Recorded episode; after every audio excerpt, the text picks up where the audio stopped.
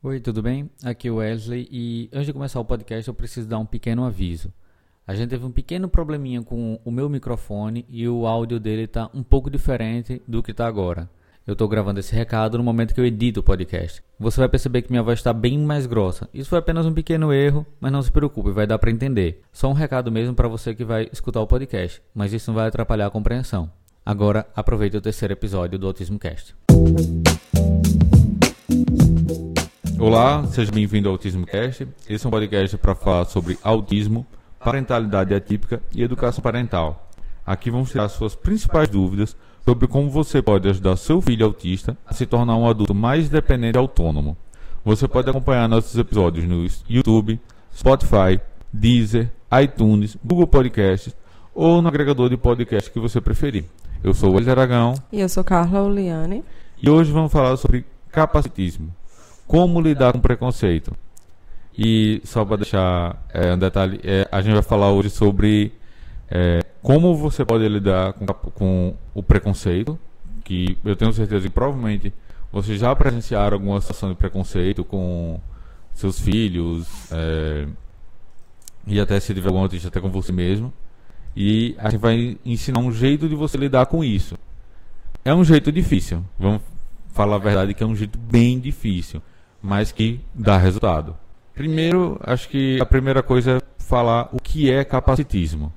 O capacitismo é quando você faz comentários, né, julgamentos, piadas que tiram a dignidade do outro, tiram o senso de capacidade do outro, né? Quando você não acredita que a pessoa é capaz é, de fazer tal coisa e você por não acreditar nesse potencial, nessa capacidade, você acaba utilizando do, da deficiência do outro, muitas das vezes, é, para duvidar que ela é capaz. Por exemplo, é, a gente vê muita questão da Greta, né? É, muitas pessoas é, caindo em cima dela. Ninguém nem procura saber o que, é que ela está dizendo, até para poder dizer se realmente concorda ou discorda, né? Porque antes mesmo da gente sair jogando pedra e criticando, a gente tem que saber o que o outro está falando, né? Entender o que é que o outro quer nos dizer. E eu percebo que tem muita questão de capacitismo em relação a ela, pelo fato dela ser autista. Por onde você vai? Vai fugir? É? Pega aqui a toalhinha para você. É, muitas pessoas é, falando dela se, pelo simples fato dela ser autista, é, julgando todo o potencial dela é, por isso, né? É, tipo, ah, essa menina não, não sabe o que está falando, enfim, falando que ela é uma menina raivosa por conta das expressões faciais que ela faz e coisas do tipo. Então, o capacitismo é uma coisa que sempre existiu na nossa sociedade, mas que de um, tempo para cá, não muito distante, né, as pessoas estão fazendo muito esse trabalho de conscientização é, de não ao capacitismo, né, não ao preconceito. Mas até uma diferença, Carla, que a gente tem que trazer é a questão: o que é, o que é preconceito e o que é discriminação, na verdade. O preconceito, como o nome já diz, é um preconceito sobre algo, né? É um pré-julgamento que você faz antes mesmo de conhecer. A pessoa, muitas vezes, tipo, por exemplo, é, eu vou citar um exemplo de pessoas da minha família. Eu sou fonoaudiólogo, trabalho com autismo, tenho esse trabalho online já vai fazer quatro anos que a gente começou agora em abril. E ainda tem algumas pessoas da minha família que não sabem o que é autismo. Que sempre que chegam para mim ficam ou cheio de dedos, sem saber como falar, entendeu? É, por exemplo, na semana passada, minha psicóloga, a gente estava falando sobre o meu trabalho e ela acabou falando: ah, porque você trabalha com essa doença e tal. Então, assim, ela é psicóloga, mas ela não trabalha com autismo. Ela só trabalha com adulto, a área dela é totalmente diferente. E, e aí eu fui explicar para ela que não era uma doença, era condição neurológica. Ela disse, ah, eu não sabia e tal. Algumas pessoas da minha família, é, às vezes, realmente não sabem, ah, fala que é doença, que é um, que é um problema. Então, eu vou lá explicar com toda a calma e paciência do mundo, né? Às vezes precisa explicar mais do que uma vez, mas é porque realmente eu entendo, né? Até pela idade, é, por exemplo, do meu pai e de outras pessoas, eles não ouviram falar sobre autismo, né? Então eles têm realmente alguns julgamentos, né? Alguns preconceitos, porque o preconceito é algo que é inerente ao ser humano, né? Não tem um ser humano que não faça um pré-julgamento sobre algo, né? Sem conhecer de fato. O ser humano é um opinador Sim, por nato, natureza. né? é. Ele opina, ele cria uma opinião sem necessariamente ter conhecimento sobre aquilo.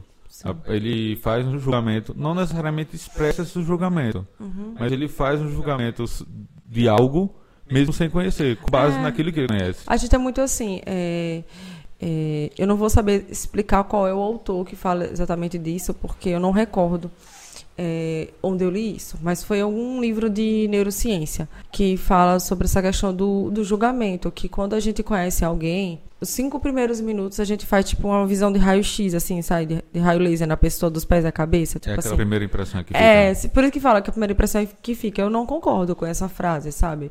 Porque teve pessoas que de primeiro eu não fui muito com a cara, não. E depois eu me surpreendi e julguei, né? Inclusive eu. Então, ia contar essa história, vamos com calma. Mas o que que acontece? É, quando você. Pronto, eu vou, tirar um, vou dar um exemplo. Quando você vai assistir uma palestra, eu faço muito isso. A gente primeiro olha o quê? Olha a roupa do palestrante, olha como ele se porta, olha. Fica, tipo, fazendo análise da pessoa, sabe?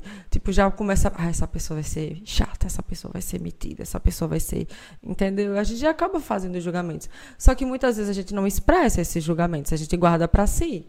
Mas a ninguém está imune a isso, né? E- Essa expressão do, do preconceito seria, de certa forma, a discriminação, né? Sim, é- porque muitas vezes quando a gente escancara os nossos preconceitos, eles vêm de forma ofensiva, né, para o outro, né? uma forma de julgamento para o outro, né? Então, é, sei lá, você chegar para uma criança, vou contar uma coisa que aconteceu ontem. É, a mãe do meu paciente, do meu paciente, ele é autista moderado para severo, tem sete anos.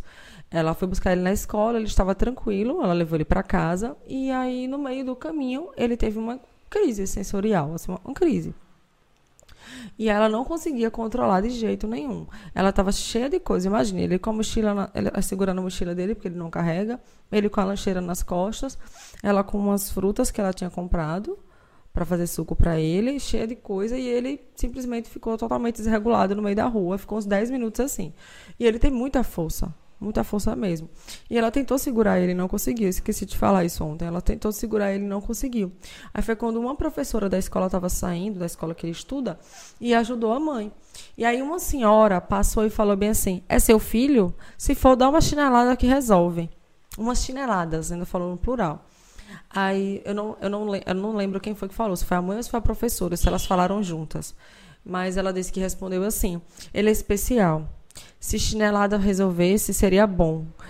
Não, não, ela falou assim: se chinelada resolvesse, seria até bom. Mas no caso dele, se a gente bater, ele fica mais agressivo ainda. Aí a senhora parou e ficou assim, sem reação, né? Não falou nada. Então, assim, é, as pessoas julgam o tempo todo. A diferença é que algumas pessoas falam, outras não. Entendeu? Tem pessoas que falam assim: ah, mas eu só estou falando para te ajudar. Que é aquela crítica do bem, sabe?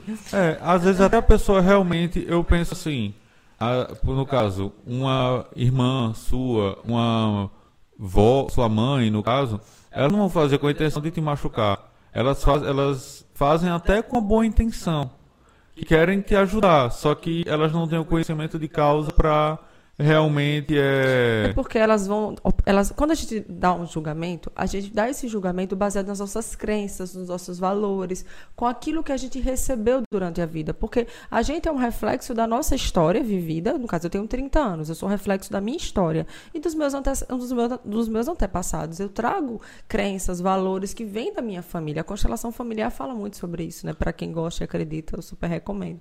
Então, eu trago muitas questões da minha família. Então, a gente acaba reproduzindo essa coisa mesmo do bater é uma coisa que a gente está altamente questionando hoje na educação das nossas crianças, né? na verdade, cientificamente Já já está já, já provado. tá provado que não funciona. Castigo e palmada não funciona. É só cultural, É só cultural. que é a coisa mais difícil de mudar. Justamente, porque é a questão das crenças. As pessoas foram educadas assim. Quando eu escuto isso, dói meu coração. Mas eu sei que. É, é porque isso já é tema para outro podcast, gente, É. né? Eu não vou entrar muito É nisso. porque, na verdade, Mas é que a você gente tá falando de crenças e tal. E tem a ver com preconceito. Porque a mãe achou que era falta de limite. Ah, desculpa. A senhora achou que era falta de limite. Ela teve um preconceito. Ela achou. Ele já tem. Ele já tá desse tamanho, você não tá conseguindo controlar? Se, você, se ele é seu filho, dê uma chinelada nele que resolve, porque senão ele vai te bater amanhã. Então, talvez ela possa até falar, ter falado não sei, eu não tinha pensado nisso. Podia ter falado assim, tipo, nesse sentido, para ajudar. Tipo, se você não bater nele hoje, ele vai bater em você amanhã, o tamanho dele, que já está quase o tamanho dela. Só que, assim, é, esse comentário para a mãe matou ela, sabe? Assim, foi muito pior do que o que ela teve que vivenciar, porque todo mundo para para olhar, para julgar, mas poucos param para serem empáticos e realmente, de fato, se aproximarem e ajudarem. A sorte foi essa professora que, estuda, que trabalha na escola dele que se ofereceu para ajudar, porque a maioria das pessoas passam e olham torto, ficam julgando, ficam opinando, ficam dando pitaco, e isso gera mais sofrimento para as mães. Não é fácil lidar com esses comentários maldosos. Porque é aquela coisa, né? Mãe sofre culpa naturalmente, mãe de autista Sim. sofre em dobro. E quando ainda recebe esses comentários, é. Eu tenho multiplica. vários casos. Eu tenho um paciente meu que a mãe ficou super feliz quando descobriu que ele não pagava para entrar nos, nos parquinhos do shopping é, e no oceanário que tem aqui, né? Que é onde tem as, as tartarugas do Projeto Tamar. E aí ela foi para a fila e ele se desorganizou porque ele queria ir para uma lojinha do lado de brinquedos e tal, para ele comprar as coisinhas e a mãe disse: "Não, filha, a gente vai agora entrar". Aí ele pegou, começou a ter uma crise de choro, né, uma birra, só que as birras dele são intensas e ele acaba desencadeando crises. E aí quando ela foi passar lá no caixa para pagar, ela falou que ele era autista, que ele não pagava. Aí ela pegou e falou assim: "Ah, agora também todo mundo é autista". É, ele nem parece autista, ele não tem cara de ser autista. Na hora ela respirou fundo, assim, sabe? E, ela, tipo, falou assim: Ah, eu não sabia que você era médica. Tipo, porque às vezes a pessoa perde a paciência. Talvez a gente também é ser humano, sabe? A gente sabe que, é, que aquilo a pessoa está reproduzindo, porque tanta gente fala isso, tantos profissionais falam isso, que autismo está na moda, que agora toda criança é autista, que, que enfim. Então, isso acaba que re, repercute tanto que a pessoa não sabe nem o que é autismo e já fica falando coisas do tipo, ah, mas ele não parece autista, ah, mas ele não tem cara de autista. É. E aí isso também é, é, entra na parte de discriminação. Mesmo não sendo, não sendo uma ofensa diretamente para a criança, mas acredito que a mãe se sente ofendida diante disso. Sente. Essa linha entre é, o preconceito e a discriminação é bem tênue. Assim, e até para amanhã avaliar o que vale a pena, por exemplo. É, isso a gente vai falar lá no final do podcast. Isso aqui tá, eu separei para falar mais para o final. Mas essa linha entre a, o preconceito e a discriminação é que é tênue para ver o que vale a pena a mãe, por exemplo, brigar na justiça, denunciar, chamar a polícia ou não. Isso aqui a gente vai falar. Até porque é, é, é, difícil, é difícil. Por isso que a gente falou que é o, do jeito que a gente vai ensinar, é difícil dar trabalho, mas funciona, porque é, é uma forma de rever. Porque se você olhar, o preconceito é algo muito inerente ao ser humano. Se você for olhar do outro lado, tem, tem um, uma coisa que a neurociência chama de gatilho mental, é, e eu tenho outros termos também que é o seguinte, coisas que são ativadas na nossa cabeça, que muitas vezes veio desde o tempo das cavernas, Sim. que foi o que foi construído ao longo dos anos, ao longo dos séculos, na verdade, dos milênios. Os antepassados, né, como eu falei, né, Isso. das pessoas que vieram antes da gente, né, nossa, é. Nossa raiz, nossa origem. Se eu não me engano, eu não sei exatamente porque neurociência não é, não é minha especialidade, mas é, tem uma área no cérebro aqui que é, é o hipotálamo, Carla. Que, que é, é responsável que, pelo quê? pelo é, a parte é chamada de cérebro reptiliano.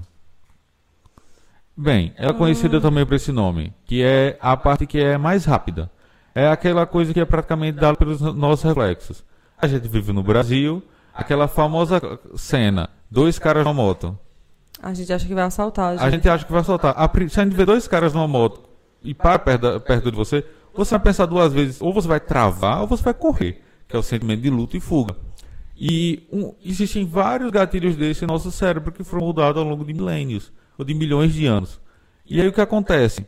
É, tem um gatilho que se chama similar, similaridade, que é o seguinte, a gente sente mais confiança quando está perto de pessoas parecidas conosco. Que a gente se identifica. Exatamente. É, na formação em coach, a, a gente chamava isso de afiliação.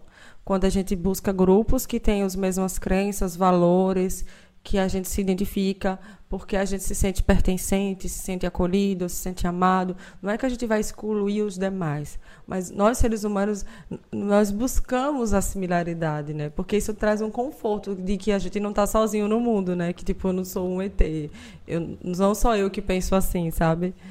É legal a filiação ou, ou similaridade. É até interessante porque, por exemplo, se você está num lugar, isso acontece muito quando viaja, né?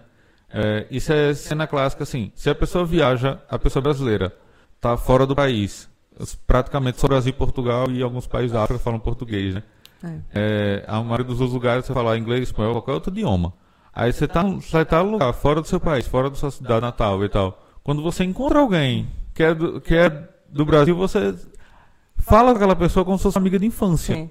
Aconteceu muito isso com a gente lá na Itália. A gente tava andando na rua falando em português, aí o cara parou do nosso lado. Brasileiro, tipo, na maior felicidade, né? Porque ele escutou o idioma dele, ele escutou alguém falando com o sotaque dele, sabe?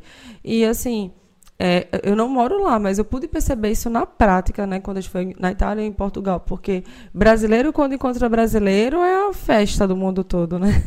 E também isso acontece, por exemplo, vocês, mães de autistas se vocês estão num lugar com um filho, o filho entra em crise, se uma mãe de autista chega para você, Oi, eu também sou mãe de autista, posso te ajudar? Posso te ajudar. Ah. Você sente uma confiança enorme na hora. Sim. Parece que aquela pessoa é sua amiga de infância. Sim. Parece que você veio com ela a vida toda. Aquele momento é uma situação extrema, né? Sim. É, mas é isso que causa. E a similaridade está tá relacionada diretamente com o preconceito.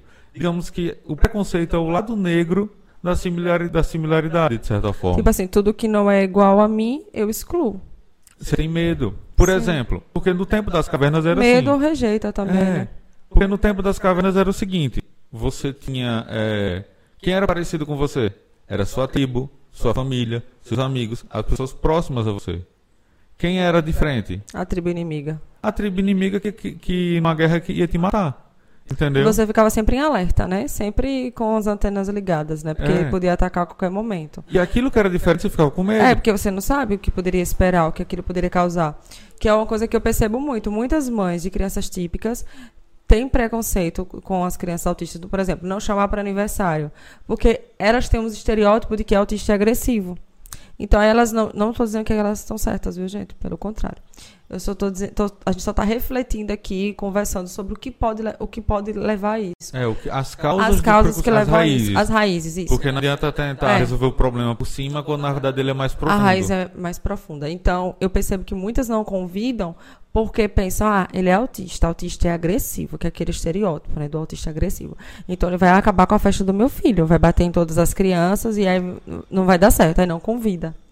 Entendeu? Então aquela coisa do medo mesmo do outro. O preconceito, ele, ele, ele gera isso. E. Nossa senhora, de novo, duas vezes hoje. Dois minutos, pessoal. Vou ter que tirar essa edição. É o que é isso?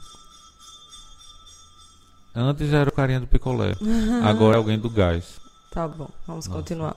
A gente mora numa rua que parece rua do interior, sabe? Criança brinca na porta da rua, parece até que é condomínio fechado, às vezes aqui. É. Mas tem horas que acontecem essas coisas.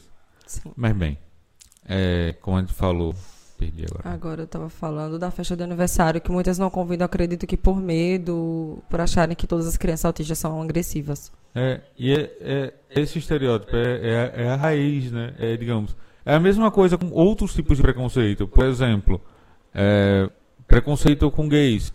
Você tem preconceito por gay porque é diferente. Uhum. O, a primeira reação é medo. Tanto é que o termo é homofobia. Fobia é medo. Sim. Xenofobia, que é o preconceito contra estrangeiros.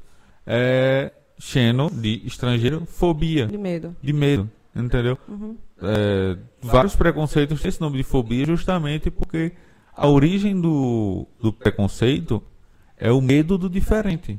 Entendeu?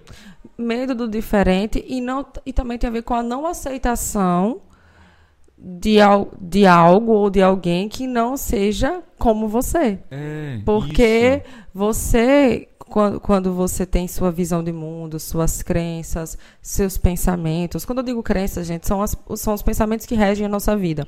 Tem crenças que nos limitam. Por exemplo, eu não sou merecedora. É uma crença. Às vezes você nem sabe que tem essa crença, mas você tem essa lá no seu inconsciente. E aí, por conta disso, você não consegue usufruir de todas as bênçãos que você recebe na sua vida, ou até mesmo é, reclama, né, não agradece e tal, ou acha que não é digna de receber aquilo, entendeu? Então tem crenças que nos limitam e tem crenças que nos potencializam. Então quando eu falo crença, eu estou falando desses pensamentos que nem sempre estão no nosso, no nosso consciente. É, e como é que a gente trabalha essas crenças? Na terapia, tá, gente? Com terapia. Mas no caso, a mãe não vai mandar o preconceituoso na hora pra terapia, né? Dá vontade Porque... de mandar, né? Mas. Mas não é o caso. Sim. A gente tem que ensinar uma coisa que a mãe possa eu fazer. Eu vi uma frase uma vez que eu não sei de quem é, mas eu acho essa frase sensacional. A gente faz terapia para aprender a lidar com gente que precisa de terapia e não faz. E é verdade. Claro que a gente também faz terapia para resolver os nossos problemas, né? Porque essa frase meio que isenta a gente, tipo, como se a gente tivesse tudo bem e só os outros que né? têm problema, assim.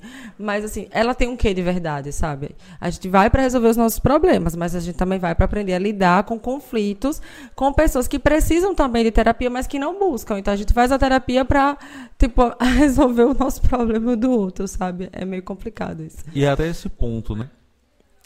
O que é, a mãe precisa fazer no momento que ela está vendo uma situação de preconceito, que a pessoa fez um comentário é, errôneo sobre autismo, uma generalização, duvidou do diagnóstico. Qual é a chave que ela tem que virar na cabeça dela para é, conseguir tocar e conscientizar? Olha, é, uma coisa que eu percebo muito é o seguinte: quando a pessoa opina sobre algo, porque eu vejo que muitas pessoas têm essa necessidade de opinar tem essa necessidade de comentar, essa necessidade de já sair é, é, é, dando pitaco, dando pitaco, opinião e tal em, tudo, torto, em todo canto, torta direita. É, a primeira pergunta que eu faria, assim, sabe? Claro que eu ia ficar com muita raiva, né? Obviamente, dos comentários. Mas, assim, meio que se colocar no lugar do outro. Ter empatia. Eu vou te dar um exemplo. Antes de. E é bom lembrar, né? Ter empatia não é a, a porque tem vários tipos de empatia, na Sim. verdade.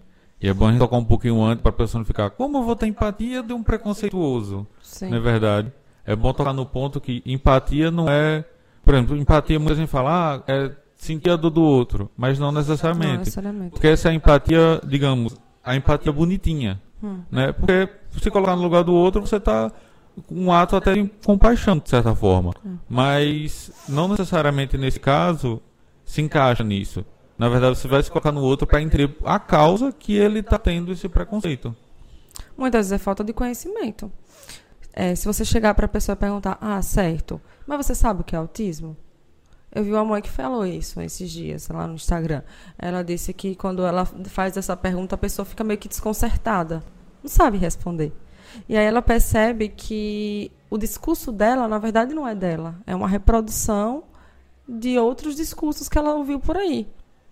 E aí ela pergunta, certo, mas você sabe o que é autismo? A pessoa pode não entender, sabe? E ou então a pessoa fala, ah, mas é leve, né? Certo, mas você sabe a diferença do, dos níveis e tal? O que, é que ele representa no espectro? Você sabe que porque ele é leve, ele não é menos autista por isso, né? Ele não deixa de ser autista porque ele é leve, ele também tem necessidade de apoio. Então, assim, a gente tem que respirar fundo e, e ter empatia e, ao mesmo tempo, eu também vejo assim que a gente também tem que saber, eu acho isso que também isso é muito importante, se a outra pessoa está aberta. Porque se a pessoa falar, você perguntar se você sabe o que é autismo, e a pessoa dizer sei. E a pessoa só disser sei, não quiser conversar, e aí a gente faz o quê? É. A pessoa não vai estar aberta, sabe? É, a gente, é o que eu sempre a gente digo. faz a nossa parte. Justamente. Mas às vezes o outro não está aberto. Eu me lembro até um pai que veio falar com você um tempo atrás que ele era preconceituoso. Hum. Com, ele era preconceituoso. Vários são. É. E eu tô falando um pai, assim. Pra, Os pais que me perdoem, nós... mas eu escuto várias coisas. Tipo, ah, mas ele é inteligente demais para ser autista, sabe? E eu vejo pais que eles. E às vezes até mães vão falar a verdade. É, mas eu escuto mais pais. É normal mais pai, porque a mãe, pelo menos, ela. É, ela leva as terapias, ela que se preocupa. É. Geralmente Sim. tende a ser o pai, não que exclua a mãe, mas Sim. geralmente o, o, pai chega, ah, mas ele é muito inteligente para ser autista. Como se todos os autistas fossem burros, né? não tivessem cognitivo, enfim. Teve um pai especificamente que eu falar com você uma vez, que eu lembro que ele ele chegou e ele assumiu isso. Ele chegou e assumiu, ele disse: eu achava que era, que era malcriação do meu filho, eu achava que era a mãe que não dava limite, Isso eu achava. Eu, eu achava que, que era porque ele era uma criança. é, não sei, era criança Fresca, nada. frescura, a Frescura. questão da seletividade alimentar. E por aí vai. Aí o que aconteceu? Ele disse, poxa, agora que eu aceitei que é autismo, eu tô me sentindo muito mal pelos, pelo julgamento que eu fiz do meu filho. Entendeu? Ah, isso foi um comentário no YouTube. Foi. Teve um comentário assim no YouTube, mas eu não sei se você está falando o mesmo que eu. Mas ele falou isso. E ontem a mãe do meu paciente, que ela também é minha aluna, ela falou assim, Carla, uma coisa que está me ajudando muito, ele não tem diagnóstico fechado ainda. É uma coisa que está me ajudando muito. É ouvir outros autistas adultos. E aí eu estou começando a compreender melhor o meu filho. Principalmente essa questão da seletividade, que às vezes eu, eu não tinha paciência. Porque, tipo, ele pegava comida, ele jogava comida, ele não quer comer com, com colher, ele só se suja todo com a mão. Ele até ele não tem problema para se sujar, ele come com a mão, só que ele é muito seletivo, né, para comer. E aí ela ficava, meu Deus, é uma coisa tão simples, por que, que ele simplesmente não come? Por que, que ele tem que jogar comida? Por que tem que ficar sem almoçar e tal? E aí ela disse que começou a, a ouvir outros autistas adultos, que é uma coisa que eu estou orientando bastante os pais a fazerem. E ela disse que isso deu um start assim na cabeça dela, virou uma chave, que hoje ela está muito mais empática, muito mais compreensiva, porque muitas vezes até nós, nós, enquanto terapeutas e pais e mães, somos preconceituosos, entendeu? A gente faz julgamentos assim. Quantos pais nunca, nunca pensaram assim que o filho era fresco ou que tipo essa questão da, da, da comida, da seletividade era falta de surro ou coisa do tipo, entendeu? Que não, não sabia que isso tinha uma relação com o autismo em si. Porque muitas coisas, é, é, muitas coisas são confundidas é, com falta de limites mesmo, falta de educação, falta de surra, e, enfim. E a gente vai acreditando nisso, porque de tanta gente ouvir isso, aí é que eu esqueci de falar quando eu falei das crenças, de tanta gente escutar certas coisas, aquilo vai ficando na nossa mente, lá no nosso inconsciente, e viram crenças. A gente começa a acreditar de fato que aquela criança é fresca. Eu tenho um pai de uma paciente meu que ela, de, uma paciente minha, que ela tá com nove, que ele dizia: Ah, ela é fresca igual a mãe. Ela é assim porque a mãe não dá limites. Quando ele saía com a mãe, ele falava assim: vai lá olhar sua filha, vá. Tipo assim, ele se isentava da, da, da, da- Entendeu assim? Ele se isentava da responsabilidade enquanto pai, né? Quando, na verdade, muitas coisas dela eram do autismo, mas ele não aceitava. Ele achava que ela era assim por causa da mãe. Então, o próprio pai tinha preconceito, né? Ele rejeitava a menina por conta disso. É o ponto, né? Se até muitas vezes os pais, por não entenderem, isso são coisas mais sutis, obviamente, são coisas mais profundas, mais específicas até de cada criança. É, mas até os pais às vezes fazem esse julgamento errado. Imagina a pessoa que nunca teve contato com o autismo. A gente não está dizendo que ela é bonzinha, boazinha, que ela é um, é um anjo na terra que não entende autismo. Não, não é isso. A gente está querendo trazer essa reflexão. A pessoa não entende o que é autismo, a pessoa viu algum filme alguma vez na vida, viu um personagem autismo, autista e ela generalizou aquilo como todos os autistas. Todos são igual a Sam, do Atípico, que todos são igual o personagem de The Good Doctor.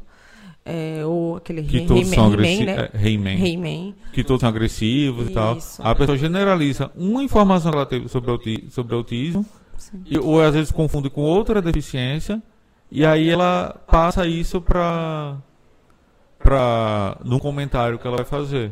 E teve uma, uma coisa também interessante que você falou, que a gente- quando a gente estava debatendo, pra, pensando no roteiro, você falou a questão das sete vezes, né? O impacto, né? É interessante a gente falar sobre esse conceito também. É, quando você pensa, é, que é até esse ponto, quando a pessoa não. é, você fala, você explica para ela uma vez, explica, explica para ela duas vezes e ela não entende. Isso acontece muito quando a pessoa tem mais proximidade. No caso, uma, uma avó da criança, tia, uma prima, algo assim que é uma pessoa mais próxima que você está ali e está falando sempre. Que isso é uma coisa bem interessante, que uma informação precisa de sete vezes, em média, obviamente, pra Não é uma receita uma exata. receita exata para a pessoa absorver aquela informação. Acho que o melhor exemplo que tem, Não só absorver, é colocar em prática, né? Também, Seria né? colocar em prática, no caso. Eu acho que, é, por exemplo, acho que o melhor exemplo aqui que tem é o quadro de rotina. É que eu falo mil vezes, falo, falo, e muitos pais não fazem. É só você não sei notar por quê, eu ainda vou descobrir por que, que eles não fazem o quadro de rotina. quantas vezes você ouviu o Carla falando para você utilizar quadro de rotinas e ou histórias, Histórias sociais. sociais. Quantas vezes você ouviu isso? Agora eu pergunto, você já fez o quadro de rotina do seu filho? Muitas vezes por preconceito, porque tem uma resistência. Ah, porque meu filho vai ficar dependente de imagens. Ah, porque meu filho vai ficar preguiçoso. Ele não vai querer falar, só vai querer usar as imagens.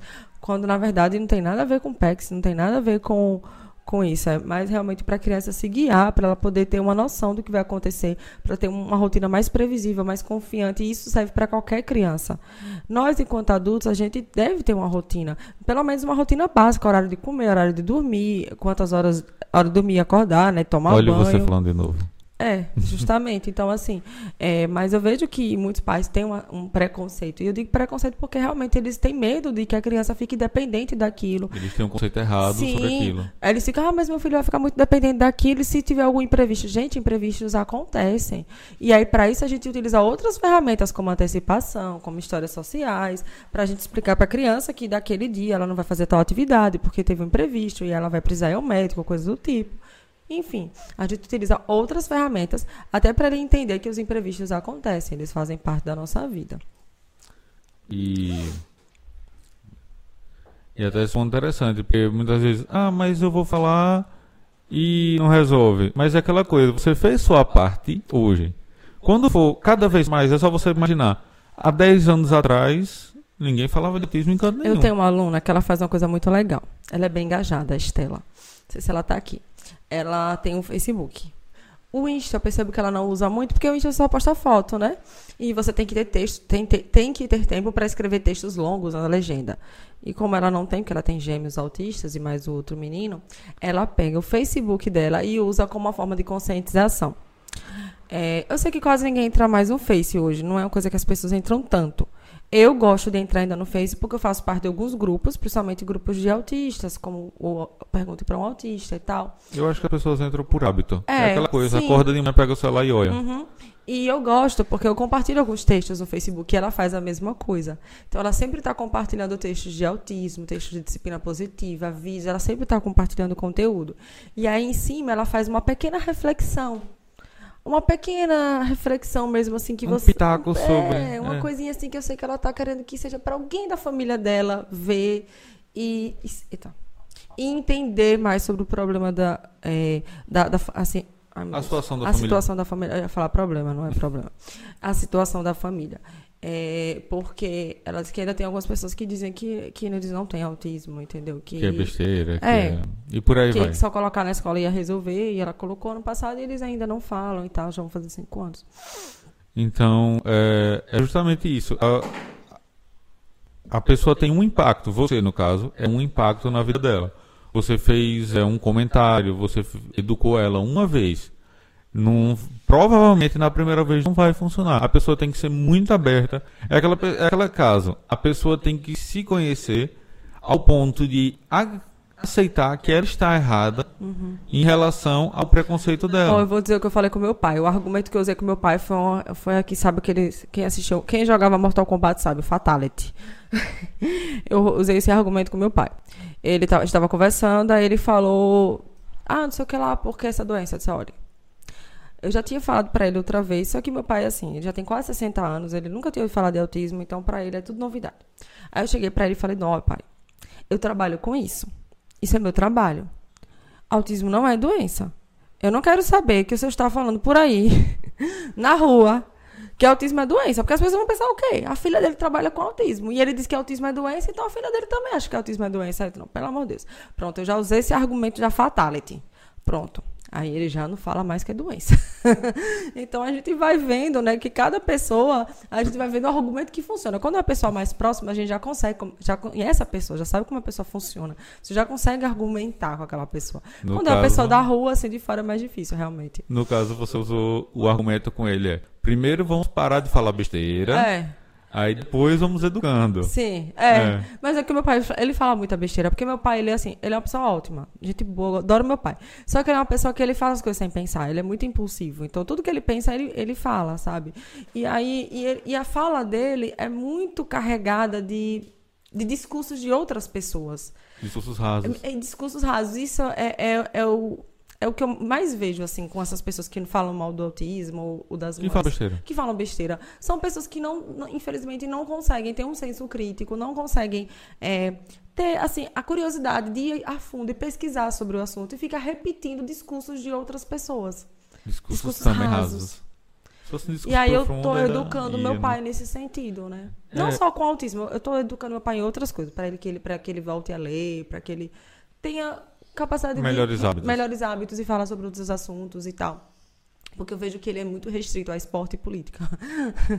Entendeu? E ainda não de forma tão profunda. Esporte Sim. ainda. Esporte ele é. entende muito, política ele só sabe criticar e meter o pau. Política é aquela coisa que todo mundo, todo mundo fala. é, todo É. mundo fala. é. E o que, o que acontece essa questão de impactos é que é o seguinte, como eu falei, você vai fazer um impacto com a pessoa. Supondo que é uma pessoa que você nunca viu na vida que ela fez um comentário preconceituoso. Por exemplo, ela chegou no supermercado e falou: Ah, mas isso é falta de limite. Aí você vai e explica pra ela. Ou reclama que você está na fila preferencial, sendo que o autismo é uma deficiência invisível. Ah, mas ele não tem aparelho auditivo, ele não usa cadeira de rodas, ele não é deficiente, porque não é visível. Exatamente. Tantas mães já falaram comigo que passam é, é, apuros. Não vou, o que foi? Eu tô me aproximando muito. É, tá. Então é melhor você afastar o microfone, porque é melhor você afastar. É, porque falam que quando estão na fila preferencial, as pessoas ficam falando mal, porque a criança está na fila, entendeu? E é aquela coisa, você fala uma vez, só que é só pensar, há 10 anos atrás ninguém falava de autismo em canto nenhum. Era, há 20 anos atrás era praticamente trancado dentro de casa. Só quem sabia era a família. E olha lá. Não, a família não sabia o que a criança tinha. É, nesses Diz- casos. né? Não, a criança ficava trancada dizia que era doido, que tinha problema mental, que tinha, sei lá, problema de nervo. Eu cresci escutando problema de nervo. Problema de nervo acho que era tudo. Era depressão, era transtorno de ansiedade, era síndrome do pânico, era autismo. Acho que tudo que a pessoa tinha de problemas, assim, de que- questões neurológicas e psiquiátricas, é, é, era categorizado como fulano tem, tem problema nos nervos. Eu acho que É porque eu sou do termos- interior, né? Do, do- da cidade do interior, que não é tão, não é tão pequena assim, uns 40 mil habitantes. Mas eu escutava muito isso, né? É aquela coisa, a pessoa usa o termo que ela tem, eu fico, eu fico brincando. As palavras maluco, doido e problema mental é tudo que a pessoa não sabe que é o diagnóstico. Tudo que é diferente, tudo né? que é diferente. Tudo que a pessoa não sabe, vixe, essa pessoa é diferente, essa pessoa é estranha. Ela não fala como, como eu, ela não se veste É. como eu, ela não É um se comentário comporta, preconceituoso muitas não vezes. se comporta como eu, então ela é estranha, ela é anormal, eu sou anormal. E aí entra em outras questões, né? Conceito de normalidade, anormalidade, enfim.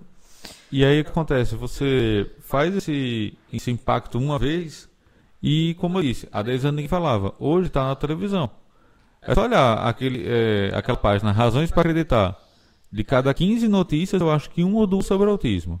Fátima Bernardes. Todo mês ela leva um, ou dois autistas ao programa fala dela. alguma coisa. No mês de abril mesmo, que é o mês da conscientização, chove de entrevistas, de reportagens e tal. Mas antigamente não era assim. Exatamente. É Hoje aquela as coisa. pessoas têm mais acesso à informação, né? É porque nem todo mundo está disposto, né? Porque tem que estar disposto. É, mas aquela coisa, se a pessoa tem um impacto, você fez um impacto hoje. Se a pessoa fizer um esse comentário outra vez na frente de outra mãe e ela fizer o mesmo, já vai ter dois impactos. Aí ela vê um programa, três, É. e por aí vai. Uma hora ela vai entender que ah, não é, não funciona assim. Ah, outra coisa que a Estela fazia muito, mandava os meus vídeos no grupo da família. Ela mandava muito os meus vídeos, ah, para vocês aprenderem a lidar com, com as crianças e tal. E aí nos vídeos eu tinha eu falando que era autismo, as características e tal. E aí ela percebeu que conseguiu conscientizar muitas pessoas da família dela com os meus vídeos. Porque aquela coisa é uma pessoa diferente Sim. falando sobre. Porque assim, a mesma pessoa às vezes parece que a pessoa é chata, ah, só fala de. Ah, é. Mas quando uma pessoas diferentes, você começa a perceber. Que é o que eu digo, a pessoa de fora, né? Que você não gosta quando usa essa expressão, mas é verdade. É. Porque às vezes, são de casa não faz milagre. A gente fala, fala, fala, não adianta. Aí vem uma pessoa de fora, por exemplo, minha psicóloga, ele fica muito estressado, que tem coisa que ele fala, fala, fala, eu não faço. Quando a minha Há psicóloga fala, eu faço. Ah, precisa a sua psicóloga falar para você poder colocar em prática. Mas porque realmente são de casa não faz milagre, gente. Tem vezes que a pessoa já tá de saco cheio de ficar só escutando, escutando, escutando do marido. Então é melhor que outra pessoa é, opine, né? É, é aquela coisa, aquele efeito, né? A pessoa, você, a pessoa fala, o marido fala, você tem que ir pra academia. A, mulher fala você tem que ir pra academia, tem que ir pra academia. Aí chega o cardiologista, você tem que ir pra academia. Aí ele já, ah, é, vou ter que ir então. Senão você corre o risco de infartar. É, Aí você ah, vai, eu tenho que ir pra academia. E, e tem aquela coisa, a, as pessoas devem estar perguntando, ah, mas sim, se, e se a pessoa não mudar? E se mesmo assim a pessoa não mudar? Aí a gente já entra na parte da discriminação, porque a pessoa já tem acesso à informação, ela já tem o um conhecimento. Agora, o que ela vai fazer a partir disso e com isso vai ficar a cargo dela, a cargo do caráter dela, enfim, né? Porque a gente também não pode mudar o caráter da pessoa. É o que eu digo, é, sempre é só olhar o histórico de outros preconceitos que tem. É, homofobia, é, racismo e por aí vai. Você pode ver que antigamente era muito aceito. Você, antigamente, há 30 anos atrás, dependendo do país, era totalmente normal brancos serem separados de negros e pronto. Os Estados era, Unidos mesmo, os bairros, é, né? Tinham leis que. Tinham, não, não era nem que a lei não proibia o racismo. Era que a lei escancarava o racismo. Ela é, tornava o racismo algo institucionalizado, algo legalizado. E aí o que aconteceu? O movimento negro começou a, a reivindicar, reivindicar, reivindicar. Essas leis foram derrubadas. Depois o racismo virou, é, virou é, crime. crime. E aí o que acontece? Se a pessoa não Primeiro, a maioria das pessoas não entende que é autismo e a maioria das pessoas são preconceituosas. Normalmente, algumas cometem discriminação, uma Sim. discriminação mais forte. Aí, com o tempo, as pessoas começam a. É, mais pessoas começam a entender o que é autismo e começam a conscientizar as outras. Depois de um tempo, o que vai acontecer? As pessoas que fizerem discriminação vão ser excluídas socialmente. Por exemplo, ninguém quer ter um amigo racista, assumidamente racista. Ninguém quer ter. Ninguém quer. O, o, quando um amigo faz um comentário desse tipo, um comentário forte, a maioria das pessoas tende a se afastar. Eu vou contar uma história. Minha avó, ela é branca do olho claro. E aí, uma vez a gente conversando, brincando sobre você e, e o marido da minha irmã, que ela fica fazendo essa competição, quem é mais bonito, né? Ela gosta de saber quem é mais bonito. Ela, o mais bonito é o que tá lá. É, o que tá lá, ela diz que é mais bonito. Aí quando o outro tá, ela diz que eu vou ter mais bonito. Aí eu disse, brincando, né? Tom de brincadeira, porque meu avô não é feio. Eu não acho meu avô feio, o ex-marido né, dela. Eu fiz, gente, vovó. E vovó é bonito. Pra ver o que ela dizia, né? Porque, enfim, eles separaram, ela tem mágoa dele e tudo. Pra, porque eu achei que ela ia dizer que ele era feio, né? Ou não. Aí ela disse bem assim, mas ele era o único branco que tinha na Bahia na época. Não, ela disse assim, ele era o único branco de olho claro que tinha na Bahia na época. Essa fala foi tão forte para mim, tão forte, porque ela, ela deixou escancarado o preconceito dela, sabe? Escancarado porque ela é racista. Sim, sim. Porque minha prima namorava com um negro e ela não gostava dele, ela não suportava ele. Ela nunca conheceu ele pessoalmente, ela nunca conversou, só morava na mesma cidade, mas ela não sai de casa, né? Porque ela tem depressão. Então, ela não conhecia ele. Mas ela, ela, tipo, esculhambava ele. E eu achava que era por causa do caráter, porque ele tinha algumas coisas que ele fazia que não eram legais com minha prima, mas não era por conta só que ele era negro. E aí eu fiquei muito tempo com mágoa da minha avó, fiquei com raiva da minha avó mesmo, mas nunca falei isso pra ela. E depois eu fui pa parar para analisar. Minha avó já tem quase 80 anos. Ou já tem mais de 80, meu Deus. Já tem mais de 80. Tipo, na época dela, isso era super natural. Isso era super normal, era super aceito. Uma mulher branca, do olho claro, por que ela ia casar com um negro? Entendeu? E ela casou com meu avô. Porque era branco também do olho claro. Então, assim, é, o preconceito contra negros, contra qualquer pessoa que diferente. seja diferente, sempre existiu. Sempre existiu certo? E a gente começa a lidar melhor com ele quando a gente se assume preconceituoso. Entendeu? Eu sempre tive preconceito com homossexuais, mas eu nunca fui violenta. Violenta assim de. Você nunca discriminou? É, eu nunca discriminei, nunca tive discurso de ódio, nunca tive. Ah, nem na internet, nem pessoalmente, nada. Mas eu também fazia algumas piadinhas capacitistas. E aí, gay? E aí, não sei o quê? E é viado, é? Né? Piadas homofóbicas. É, piadas homofóbicas, desculpa. E aí eu fazia algumas piadas, porque os meus amigos, eles faziam essas piadas entre eles, sabe? Como um tom de ofensa. E eu, na época, era adolescente, eu ia na onda, eu fazia também piadas nesse sentido, sabe? E, e eu não, não, não, nunca cheguei para ofender um, um homossexual de, de, assim, cara a cara, nem virtualmente. Eu só fazia essas piadas homofóbicas, sabe? Idiotas. E aí foi quando eu fui, fiz a minha formação em coach e conheci hoje o meu melhor amigo, que ele é homossexual. Então, assim, eu, eu tive a oportunidade de conhecer é, de perto uma pessoa que é homossexual e eu vi que não era nada daquilo, daquilo que eu pensava, sabe? Tipo, É, eu Ele é o oposto, né? ele é o oposto, assim, sabe? E eu, eu agra- eu agradeço a Deus todos os dias por ele ter entrado na minha vida. Porque eu pude olhar pra mim e me assumir preconceituosa. Porque a gente tem muito isso de apontar o dedo pro outro, né? Que o outro é preconceituoso. Eu vou dar um outro exemplo, que eu já ia esquecendo, isso é importante. Eu vi recentemente, foi até um dos motivos que eu pensei nesse tema com Wesley, muitas campanhas assim, não ao capacitismo, não ao capacitismo, é questão do autismo, principalmente por causa da Greta, que é autista. Mas é, até a própria Estela, que é minha aluna, é, ela fez essa reflexão. Não lembro se foi no Face dela ou se foi no grupo dos alunos, o grupo dos alunos no WhatsApp, o grupo fechado. Que ela falou assim que nós também fazemos piadas capacitistas que envolvem deficiências.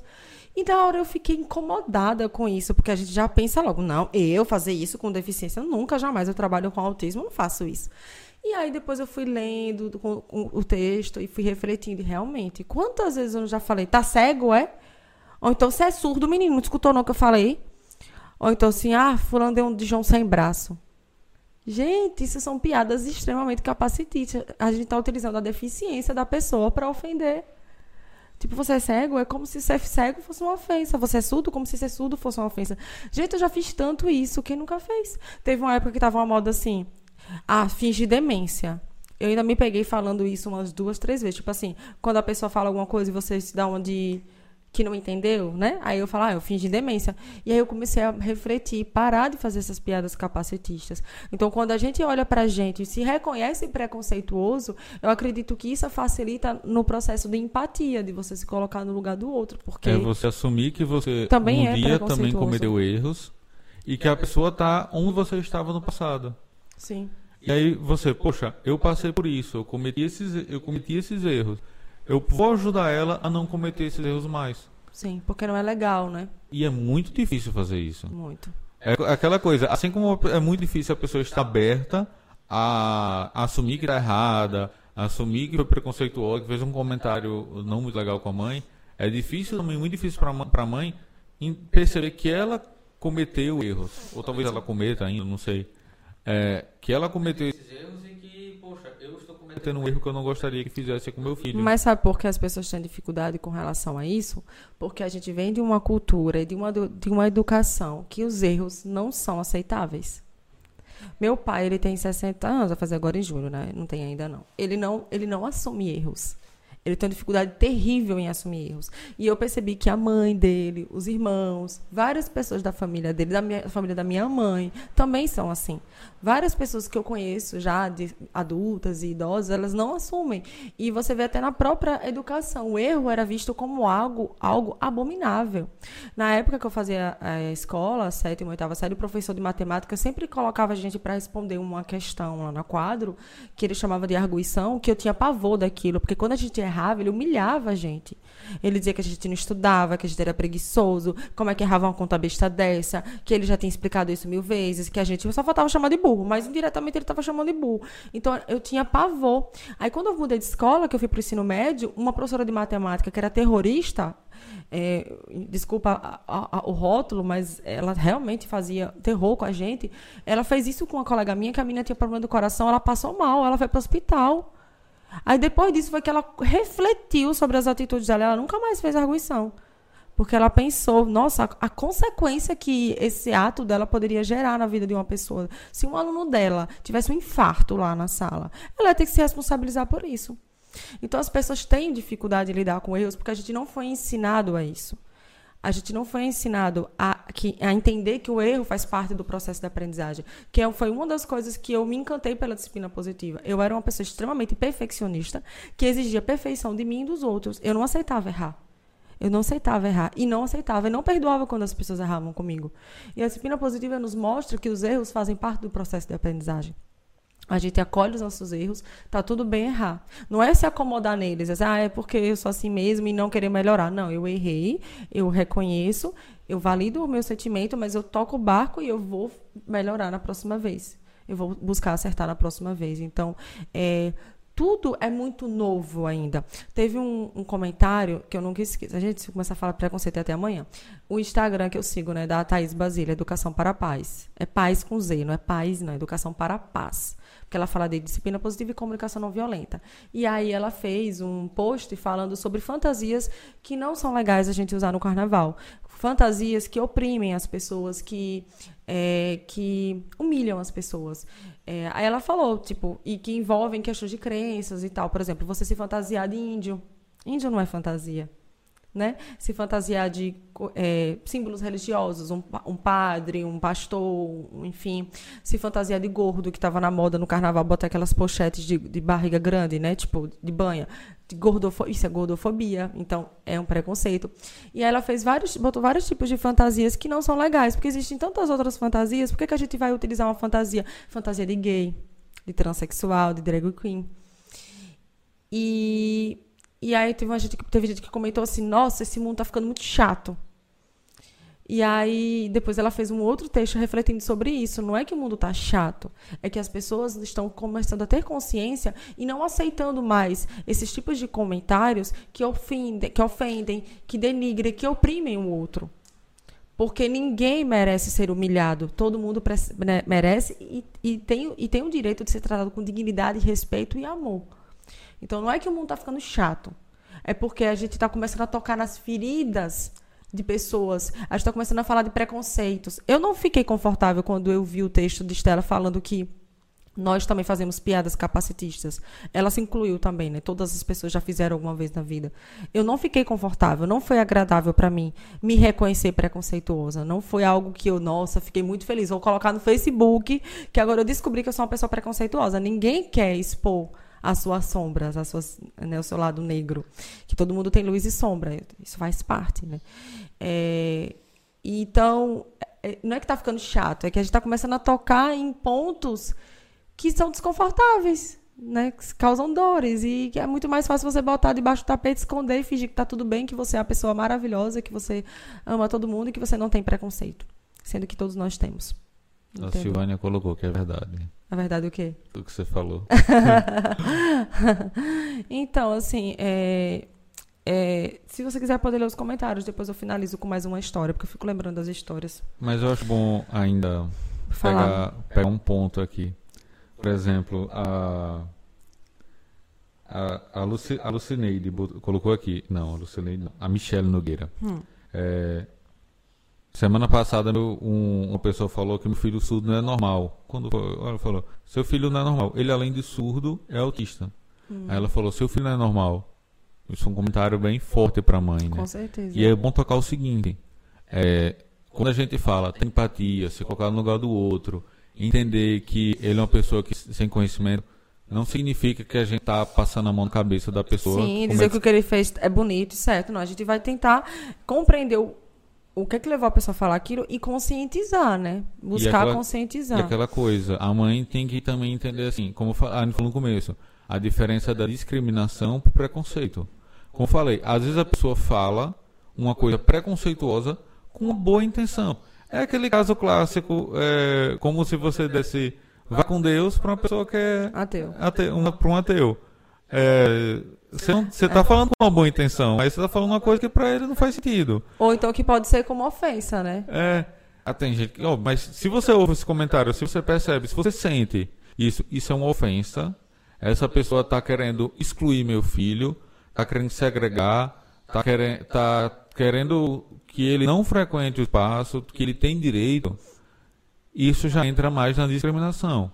E é o que você tem que fazer eu não tenho o número de cabeça, às vezes decoro os números, mas isso eu não decorei. É, eu também não sei de cabeça não, que é o número da lei. Tem duas leis que são muito importantes para as pessoas autistas, que é a lei da brasileira de inclusão uhum. a, e, a, e a lei... A é, da Berenice Piana. Pi, a, Piana? Da Berenice Piana, Piana. Que é a, a lei do autista. Sim. Que ela diz que a pessoa com autismo é uma pessoa com deficiência para todos os efeitos legais. Significa que a pessoa ser discriminada, ela ser excluída, ser assediada, qualquer coisa por conta da deficiência, ser ofendida, ser xingada, qualquer coisa disso, porque ela tem o autismo, é, um, é um crime. Sim. É crime. Acabou. Tem que entender o contexto. Ele falou assim: olha, seu filho não vai frequentar tal ambiente porque ele não é normal. Ou aconteceu, por exemplo, que aconteceu até com uma pessoa que eu não vou citar não vou citar não porque é uma pessoa conhecida, mas é um Instagram até grande na área de autismo, que ele foi fazer um post sobre a questão do desenvolvimento típico e atípico, mas ele não usou esse termo atípico e atípico, ele utilizou, ah, ele tá falando do autismo regressivo, ele botou, ah, porque a criança teve um desenvolvimento normal até tal idade e depois regrediu.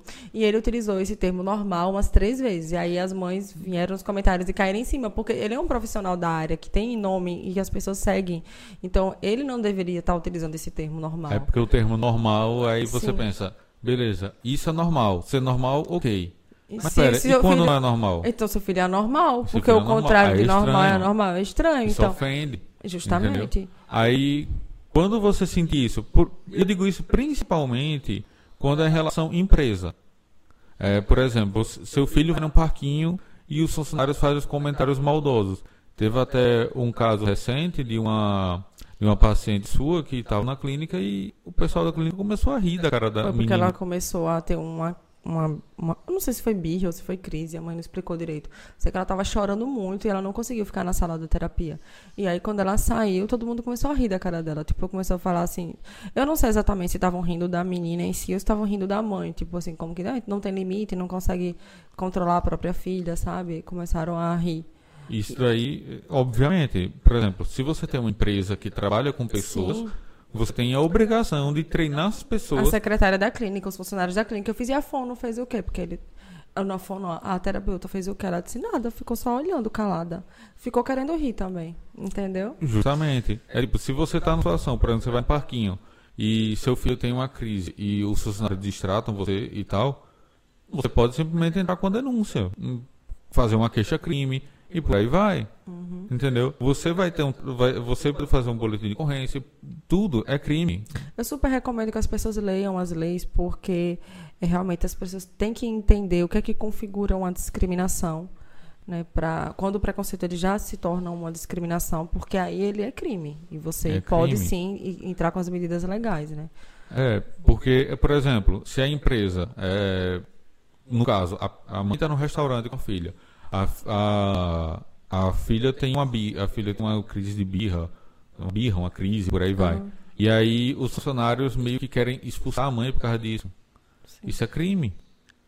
Acontece, já vi vários casos desses, por exemplo, em Uber. É crime. Sim. Tem que denunciar. Porque o que acontece? A empresa é. Infelizmente tem isso, né? Aprender pelo amor ou pela dor, uhum. de certa forma. No caso, a, a dor para a empresa é o bolso. Porque enquanto as crianças autistas estavam trancadas dentro de casa, ninguém precisa se preocupar acredito, em como lidar com o autista. Eu acredito que não é só o bolso, não, é, Wesley. Eu acredito que as empresas também estão preocupadas com o nome deles no mercado, com a marca a Uber mesmo. Teve um caso recentemente que o pai mandou, o motorista mandou o pai descer com a criança autista. E também teve um outro caso de discriminação que eu não, não sei exatamente como foi que aconteceu, porque isso eu não acompanhei, que foi um casal homossexual, não sei se foram duas mulheres, foram dois homens, que ele falou que não admitia que se beijasse no carro dele, uma coisa assim. E aí a Uber se pronunciou. Eu não sei dizer se ele pediu para descer do carro, mas assim, a Uber se pronunciou sim. É, então, porque ela, ela é corresponsável nesses casos. Com certeza. Justamente. A, e o nome empresa... dela também está em jogo, não é só o bolso, né? É, é uma empresa vou, grande. Não, não, vou dizer só o bolso, mas no, no caso extremo será. Porque, por exemplo, se antigamente as pessoas autistas ficaram dentro de casa. Pronto, ninguém falava, ninguém sabia que era autismo, ninguém falava de autismo.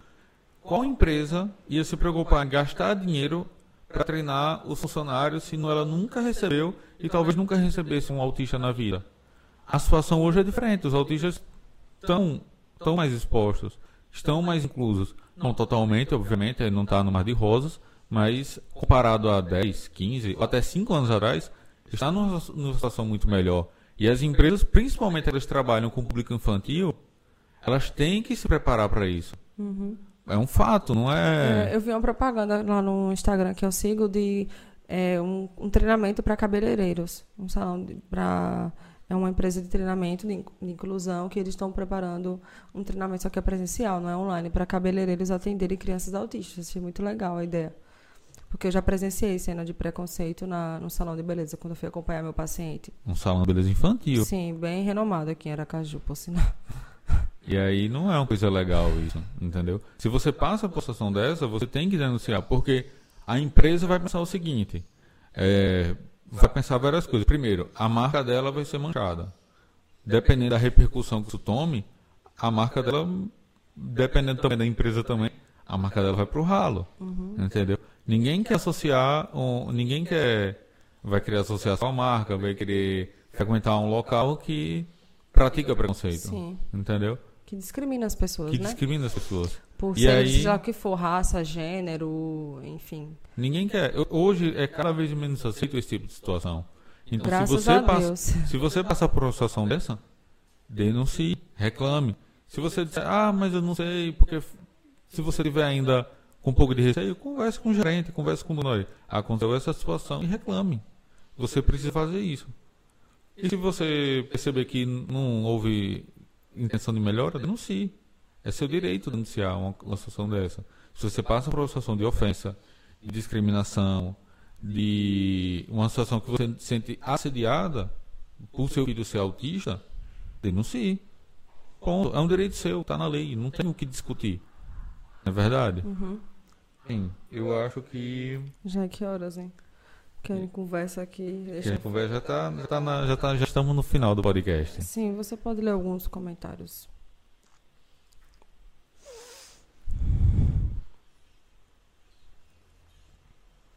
É que a Lucilene falou também que a sogra dela não acredita. Essa questão, é, os familiares. Continue conscientizando. Uhum. Envie vídeos. Uma hora vai. Uma hora vai. Às vezes ela tá na fase da negação. É, porque também tem isso. É, o, ela tem a aceitação do autismo. Às vezes, quando, nesse caso, que é uma, questão mais próxima, ela fica. Ah, mas ele não é autista porque ele Fica ele é procurando inteligente." coisas que para justificar o não autismo. né? Mas a psicóloga disse que não era. Isso é terrível, até que o profissional É. desacredita do diagnóstico, não é verdade? Sim, porque os- a pessoa que duvida só vai escutar esse profissional que falou que não era, né? E não os outros. É, Bem, é isso. Sim. É isso, pessoal. Esse foi mais um episódio do Autismo Cast. Você pode acompanhar todos os episódios no Spotify, Deezer, YouTube, iTunes, Google Podcasts ou na plataforma de podcast que você preferir. Um abraço e até mais. Até mais, até a próxima. Beijão. Tchau, tchau.